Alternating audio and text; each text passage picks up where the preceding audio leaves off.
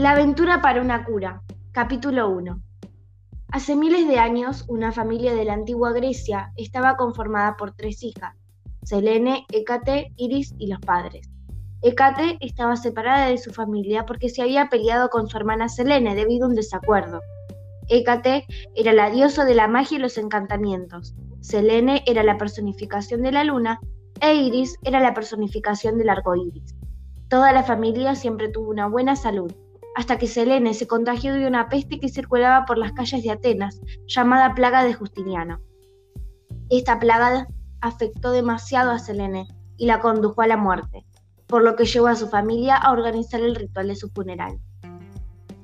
Iris le dice a su madre, ¿No te para hacer el ritual a Selene del mundo de los vivos al mundo de los muertos? La madre le contesta a su hija. Tenemos que hacerlo lo más pronto posible, para que tu hermana pueda pasar al otro mundo.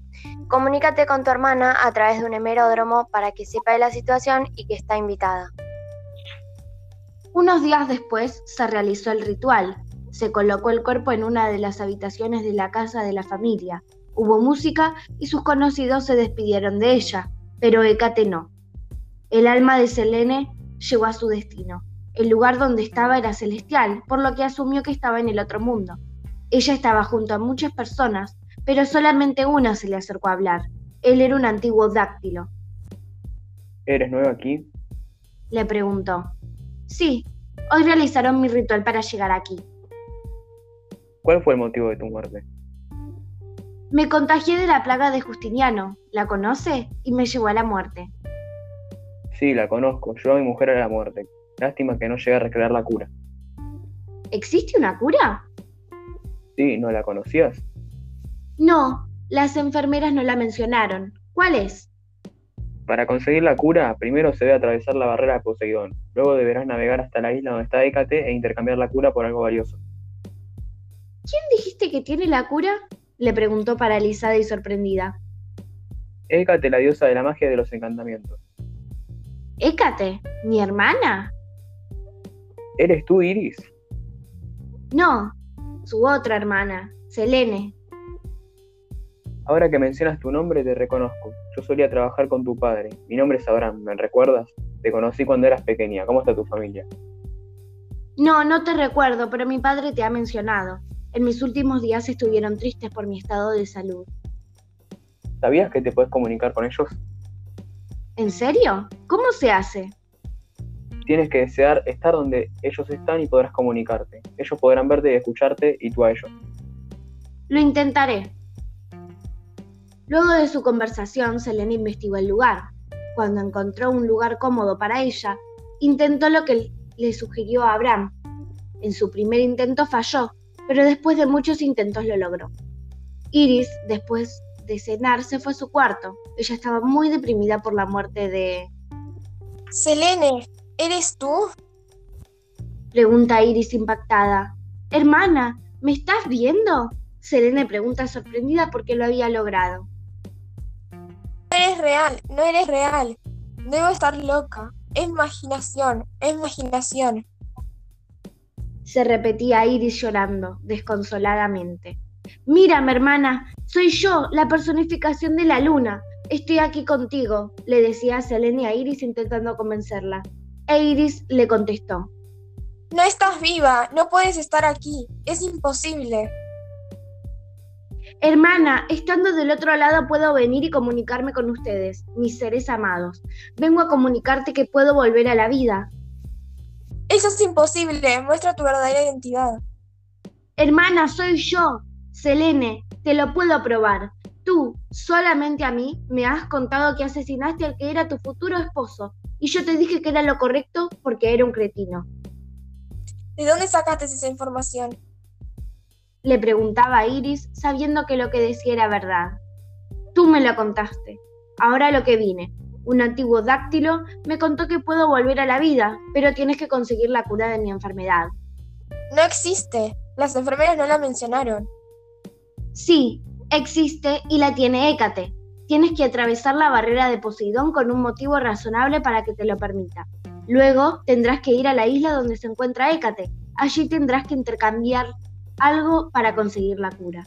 Cuando la consigas tendrás que ir con Gea, la diosa de la vida, y pedirle que me conceda la vida.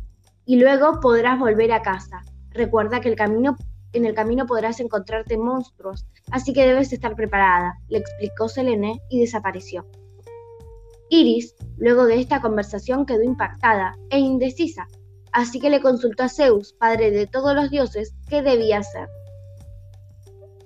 Dios Zeus, Padre Todopoderoso, se me ha aparecido mi hermana, diciéndome que había una forma de que vuelva a la vida. ¿Es esto? Iris, personificación del arco iris, hija mía. Lo que te dice tu hermana Selene, personificación de la luna, es cierto. Tu hermana está en lo correcto. Debes salir a ese viaje a buscar la cura, pero en él encontrarás muchas consecuencias.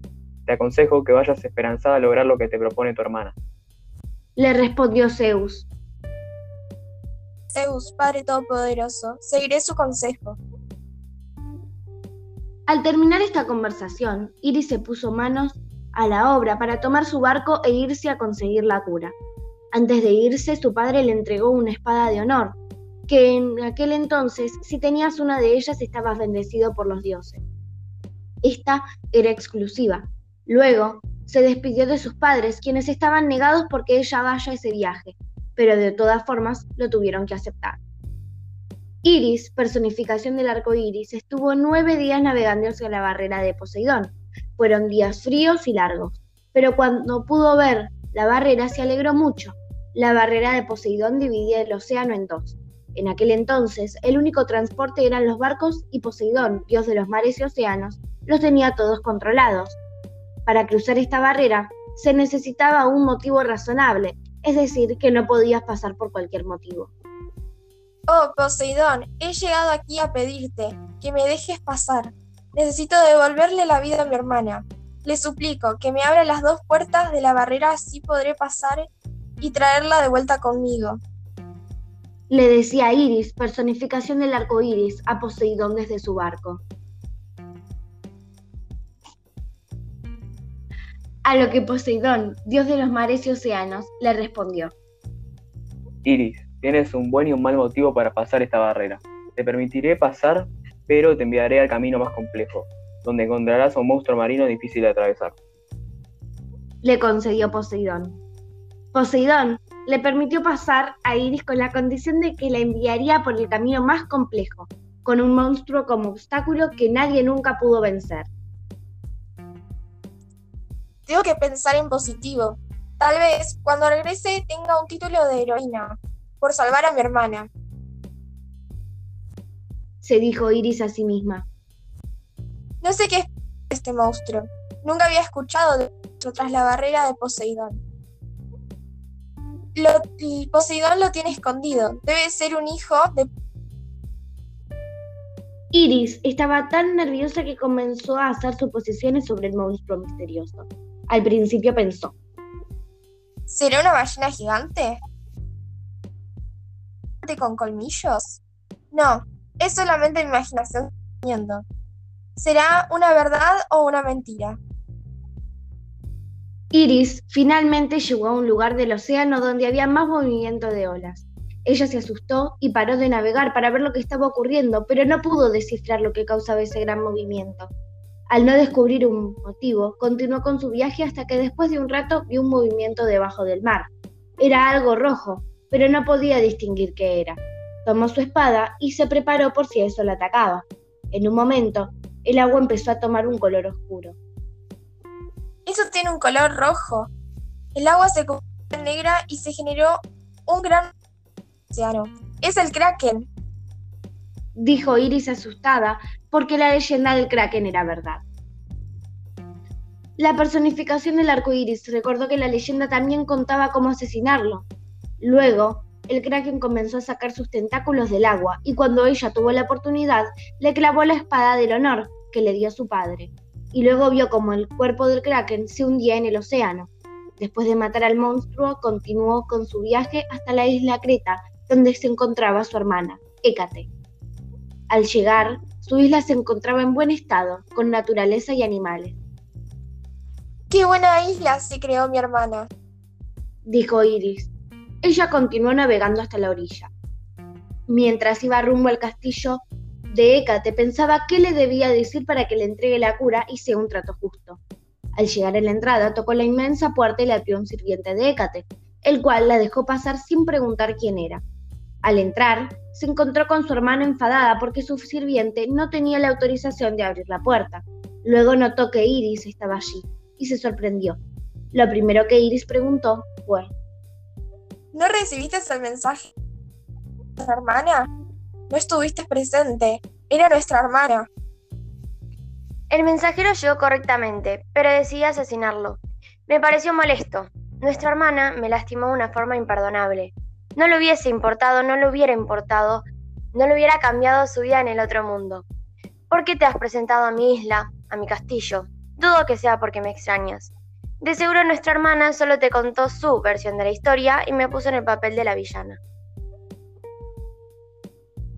Tú fuiste quien decidió abandonar a toda nuestra familia.